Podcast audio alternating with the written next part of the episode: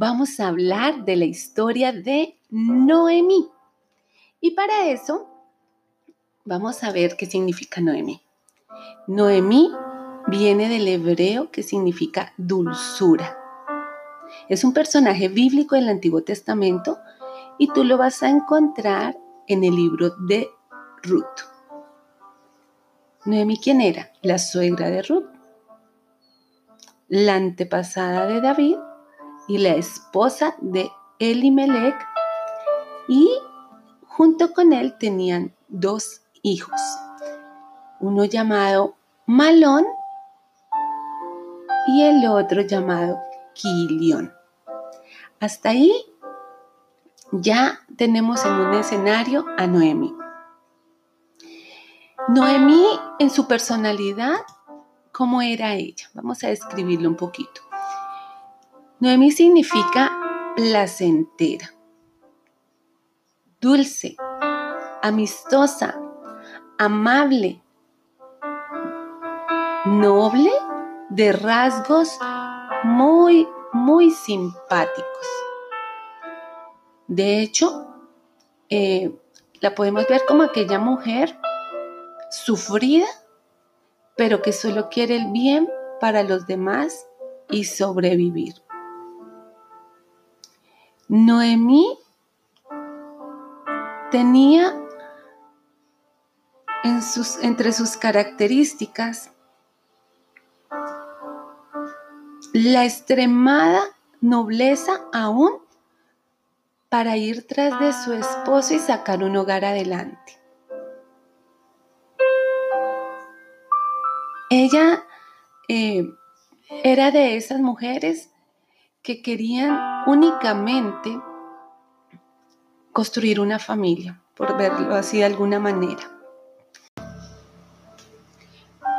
Pero las circunstancias ponen a Noemí tal vez en un escenario que ella nunca pensó vivir, tal vez en algo que no se esperaba. Y para esto yo quiero contarte un poco la historia. ¿Cómo aparece Noemí en esta historia? Ya hemos hablado que ella tenía una hermosa familia conformada por Elimelech y sus dos hijos, Malón y Kelión. Ellos eran natales de Belén. Recordemos que era Belén.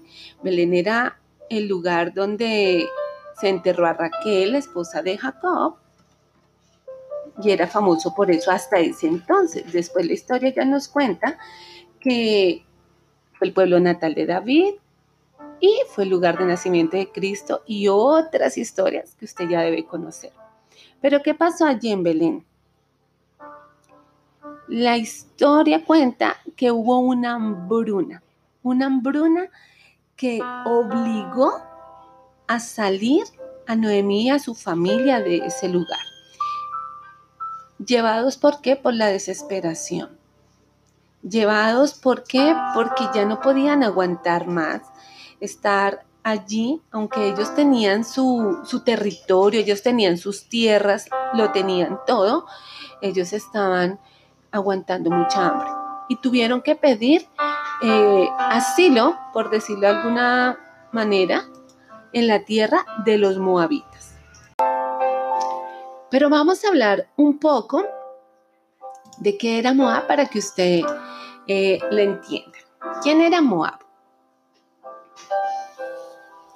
Moab era una tierra eh, que era árida, que era un poco seca, pero a su vez era eh, un poco fértil y se podía allí producir.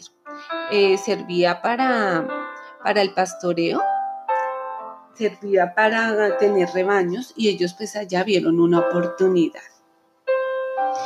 Eh, en este tiempo, aunque Moab también a su vez era una región desolada, pues tenía la oportunidad de, hacer cosas, de trabajar, por lo menos allí eh, había alimento.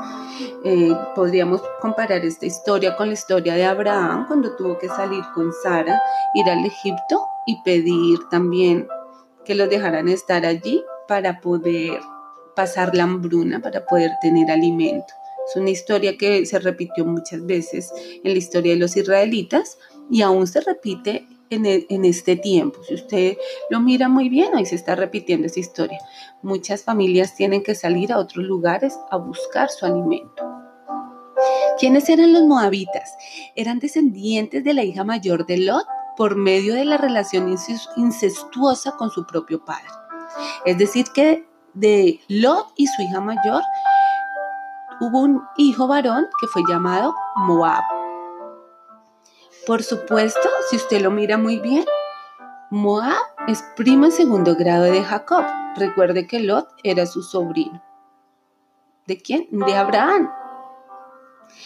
Y aunque ellos tenían relación cercana por sangre, los moabitas y los israelitas se despreciaban entre sí. ¿Por qué? Porque adoraban a otros dioses. Eh, y en el tiempo que Israel anduvo errante en el desierto, las mujeres moabitas seducían a los hombres israelitas, los sentaban a participar en sacrificios idólatras con otros dioses. Allí en Moab pasaron muchas cosas que no eran bien vistas eh, por el pueblo de Israel. En conclusión, había una tensa tensión, valga la redundancia, entre Israel y Moab. Había total hostilidad entre estos dos pueblos y eso hacía que no hubiera relación entre ellos. No debería haber una relación. Los moabitas adoraban a un dios llamado Kemus. Y Kemus era un ídolo abominable de Moab. ¿Por qué? Porque ellos hacían culto a este ídolo de tal manera que ellos hacían sacrificios humanos, que tenían imágenes eróticas y conductas obscenas. Eh, todo era paganismo, todo era idolatría, eh, todo era lo que los pueblos, el pueblo de Dios y los israelitas rechazaban. Por esta razón no había entre ellos nada que los uniera. O sea, es tanto así que era como un escándalo pensar que Elimelech y Noemí con su familia se fueran a pedir refugio allá. La verdad no, no, no, es, no era algo que debería ocurrir. Era espantoso, era espiritualmente mal visto y pues físicamente también. Entonces, eh, de ahí que esta historia cobra vida es por esta razón. Pero rápidamente empieza a alcanzar una tragedia esta familia y deja a Noemi viuda. Muere su esposo Elimelech. Y ella queda con la responsabilidad de criar a sus dos hijos, a Malón y a Kelión. Eh, ellos ya estaban creciendo y estaban alcanzando la madurez y escogieron como esposas a dos moabitas. Esto era prohibido, pero Noemí, pese a las circunstancias que, que, los, que la tenían presionadas a la desesperación que vivía, pues ella acepta estas dos mujeres. Estas dos nueras eran amables, eh, quisieron ayudarlos y ellos, eh, vistos en, en esta presión, como dije anteriormente, pues no les queda nada más que aceptar por encima de su fe y por encima aún de, de este tiempo tan difícil que estaban pasando. Eso era lo que estaba pasando en este momento. Ruth se casa con Malón y Orfa se casa con Kelión. ¿Qué pasa aquí con, esto, con esta historia? Ellos eh, viven durante 10 años aproximadamente, pero finalmente estas parejas que aunque ya habían pasado, no eran tan jóvenes, eh, unos años y no habían tenido hijos, no se sabe por qué no lo habían tenido, eh, mueren sus dos esposos. Eso significa que quedan tres mujeres viudas. Yo sé que tú ya conocías esta historia, pero es bueno entender qué es lo que pasa con esto. Y para Noemí esto fue muy triste. fue muy doloroso pensar que tenía que quedar a cargo de estas dos mujeres y ya sus hijos no estaban. Yo quiero que pienses en un momento cuál era la situación de Noemi. Estaban tres mujeres viudas, sin parientes. No había nadie que las ayudara. Era tiempo de hambre. Eh, no podían sobrevivir por mucho tiempo más. Eh, ya los recursos estaban acabando, sus esposos ya no estaban, estaban solas, abandonadas Tal vez sus esposos murieron a causa de la hambruna, porque allí estaban solo sobreviviendo. Y aunque era una familia aparentemente construida y se había sostenido en la fe, aunque ellas eran de esta cultura, eh, era un tiempo difícil para Noemi. Yo quiero que usted por un momento se anime a pensar qué puede sentir uno como mujer así. Ver que fue con la esperanza de que allí iba a vivir, pero allí perdió a su esposo, a sus dos hijos. Realmente era un tiempo doloroso. Y es allí donde usted, yo quiero que vaya conmigo a este pasaje.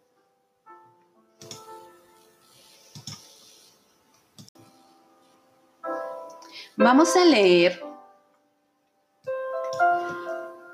Ruth 1.20 dice así, y ella le respondía, no me llaméis Noemí, sino llamadme Mara, porque en grande amargura me ha puesto el Todopoderoso. Y esto me pone a pensar mucho, porque realmente eh, uno se emociona cuando Dios en la, en la antigüedad y en la actualidad cambiaba el nombre de algunas personas para bendición. Pero son también algunos los que sienten que su nombre ya no es el que tenían, sino ha sido cambiado a causa del dolor. Y en el caso de Noemi pasaba esto. Ella les dice, ya no me llamen así, llámame Mara. Y, y eso nos hace ver la terrible amargura que ella tenía, la terrible soledad, el terrible dolor que ella sentía. Tal vez ella ya no era la mujer amable o dulce, eso se había quedado ahí, eso se, le, se había agotado, porque a causa del sufrimiento, del dolor, de la angustia, de la desesperanza, eh, tal vez ella se encontraba en el foso de la desesperación y ella ya no quería tal vez seguir con su vida. Pero aún así ella oyó decir que la sequía había cesado en Israel y ella pensó inmediatamente en volver a su ciudad de origen. Ya estaba viuda, sin hijos, pobre, envejecida, tú lo puedes mirar en Ruth 1.12, ya no carente de toda tierra de pertenencias, no tenía parientes, no tenía nada. Y ella sentía tal vez que su vida ya estaba llegando al límite pero ella aún se va para, para allá. Y empiezan este, este difícil viaje. Pero algo que yo encuentro en Noemí es que ella está con sus dos nueras, pero aún así ella todavía tiene algo en su interior, que es de querer que todos estén bien. Y ella Piensa cómo podría enfrentar con estas dos jóvenes su vida, cómo podía arriesgar el futuro de ellas. Y su corazón amable, su corazón tierno, su corazón dulce, su corazón de, de querer todavía que prosperen, ella deja en libertad a, a estas dos nueras y les dice que regresen a su propia familia. Aunque luchaba contra el amargo de todo lo que había vivido ahí en Moab, ella sabía que estas dos mujeres habían hecho tal vez misericordia con ella y con sus hijos y con su esposo, y a ella no le quedaba más en su corazón que dejarlas libres y hacer misericordia con ellas. Ella pensaba que ellas no tenían que sufrir, que no tenían que sufrir lo que ella había vivido, Y ella empieza a convencerlas. Y es así como las convence para que ellas se queden allá. Y usted puede ir a Ruth 1 del 6 a 14 y leer. Es una, una escena realmente desgarradora. Yo la quiero leer porque a mí esta escena me conmueve mucho. Dice, entonces se levantó con sus nueras y regresó de los campos de Moab, porque oyó en el campo de Moab que Jehová había visitado a su pueblo para darles pan. ¿A cuál pueblo? A Belén. Salió pues del lugar donde había estado y con ella sus dos nueras y comenzaron a caminar para volverse a la tierra de Judá. Y Noemí dijo a sus dos nueras, andad, volveos cada una a la casa de su madre. Jehová haga con vosotros misericordia, como lo habéis hecho con los muertos y conmigo. Noemí sabía muy bien en su corazón que ella había recibido misericordia de ellas y por eso ella tenía que dejarlas libres. Os conceda Jehová que halléis descanso, cada una en la casa de su marido. Luego las besó y ellas alzaron su voz y lloraron y dijeron, ciertamente nosotros iremos contigo a tu pueblo. Y Noemí le respondió, volveos, hijas mías, ¿para ¿para qué habéis de ir conmigo? ¿Tengo yo más hijos en el vientre que puedan ser vuestros maridos?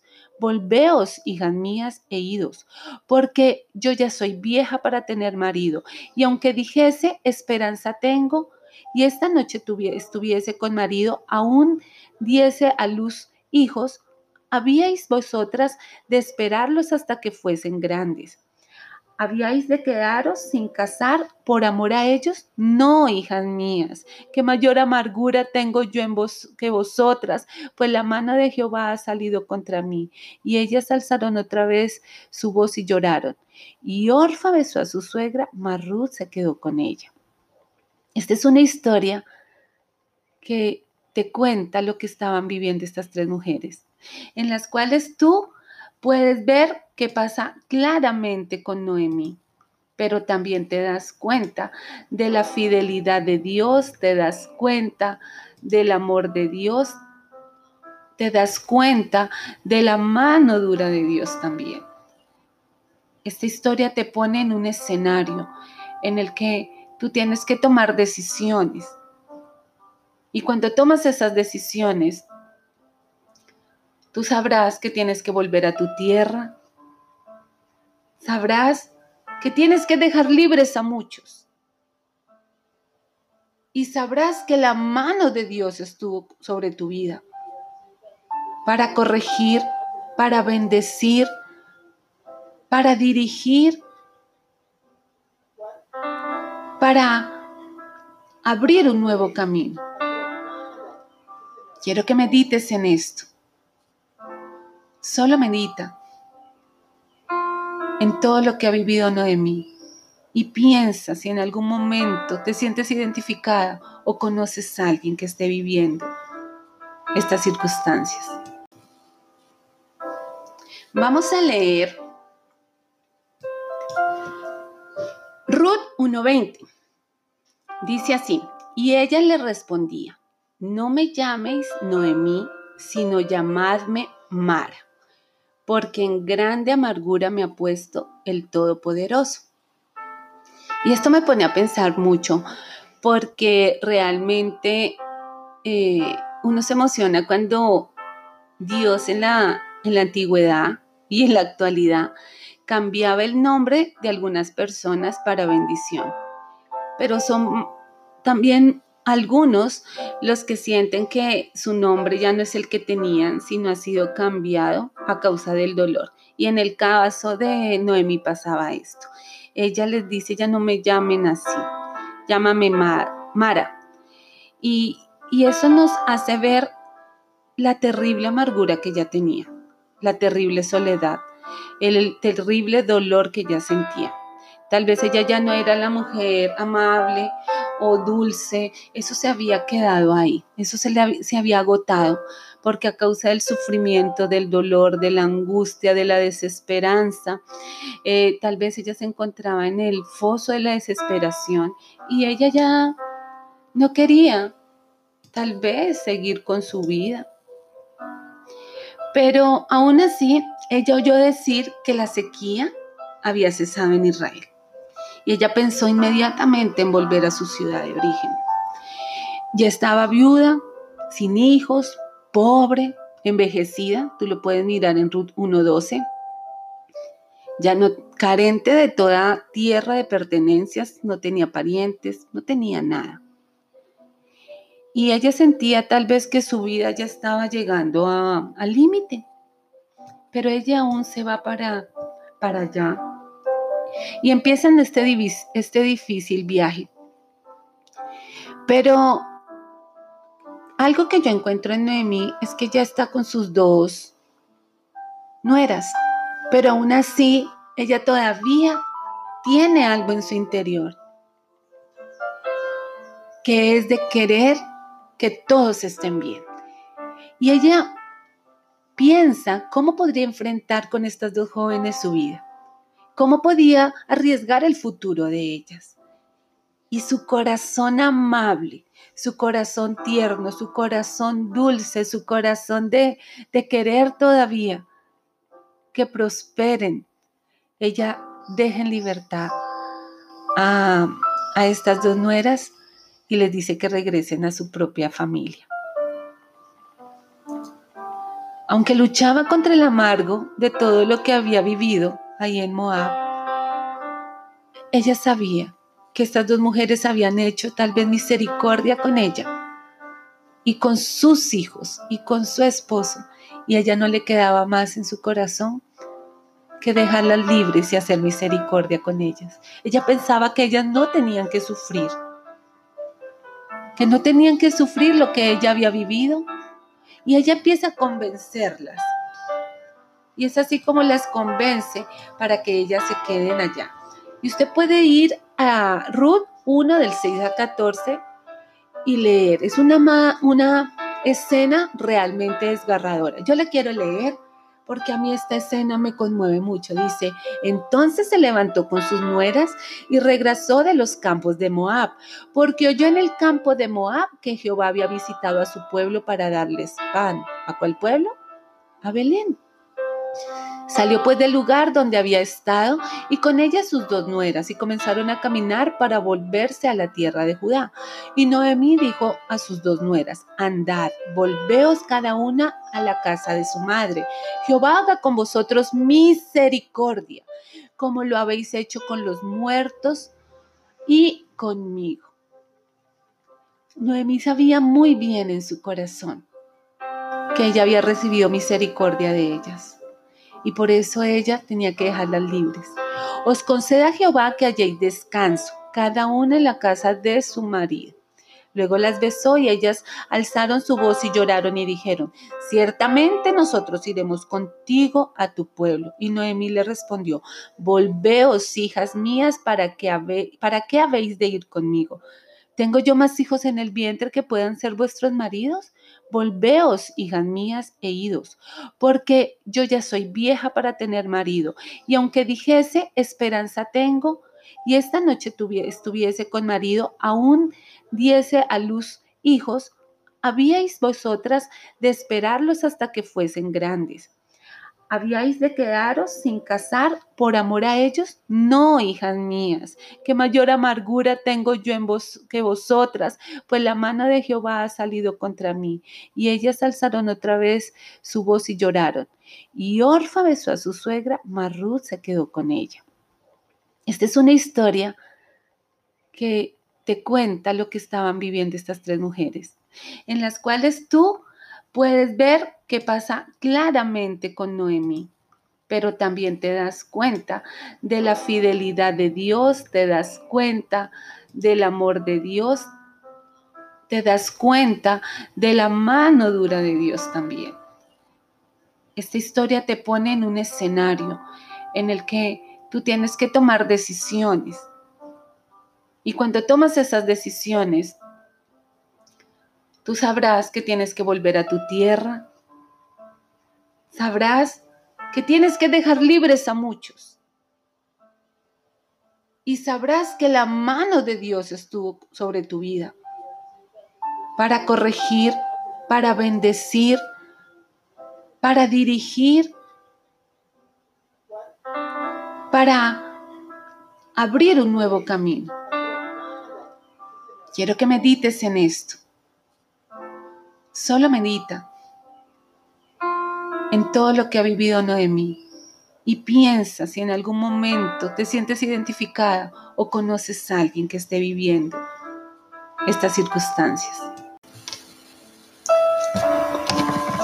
La historia de Noemí es una historia verdaderamente desgarradora.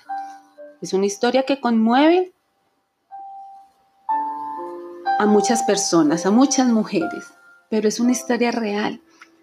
Tal vez tú que estás escuchando este audio seas una protagonista de esta historia.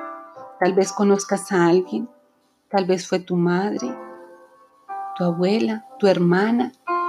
Muchas mujeres han tenido que salir de su lugar para sobrevivir y en este camino han perdido cosas han perdido lo más amado, tal vez han perdido seres queridos o han perdido sus bienes. Tal vez el hambre, la hambruna, significa el sequedal que hay en tu corazón y lo que tienes que hacer para sobrevivir. Pero yo te invito en esta mañana que te examines, que si aprendiste algo de esta historia, lo puedes compartir con alguien. Tal vez mientras tú lo escuchabas pensabas en alguien, compártelo con esa mujer. Sé que va a ser de gran ayuda. Y quiero terminar este tiempo diciendo que Noemí llega a su territorio, a su lugar de origen. Y siento en mi corazón que Dios quiere volver a hacer eso. Vuelve a tu lugar de origen, vuelve al original, vuelve a tu tierra. Tal vez no es una tierra física. Tal vez es volver a donde Él te tenía al principio. Dios está llamando tu atención. Y tal vez lo único que quiere Dios es volverte a llenar de esperanza, no importa que ya hayas perdido mucho. No importa que ya te sientas, tal vez como Noemí, cansada, envejecida. Los años han pasado. Pero la historia de Noemí no termina, sino continúa. Noemí vuelve a su tierra, vuelve a Belén, vuelve con su nuera Ruth y allí empieza una historia realmente asombrosa. Esa historia la vamos a ver en el próximo audio. Y ahí te darás cuenta que Noemí era parte importante de lo que Dios quería hacer. Tal vez tú eres pieza fundamental en tus hijos, en tu familia, en tus generaciones. Y aun cuando piensas que todo ha terminado, yo te digo, hasta ahora empieza. Mujer, en este día queremos hacer con estos audios un tiempo de mujeres extraordinarias. Yo me he identificado con todas. No sé si tú también te identificas con todas, pero compártelos. Enséñale a otras mujeres cosas que están escritas en la palabra de Dios y que aún no sabemos, que son secretos, son códigos allí en la palabra que te ayudarán a vivir, te ayudarán a seguir, te ayudarán a tener fe y esperanza Mujer extraordinaria, hoy te bendigo y hoy espero que esta palabra haya sido de bendición para tu vida. Dios te bendiga. Nos vemos en la próxima historia. Bendiciones para ti en este día.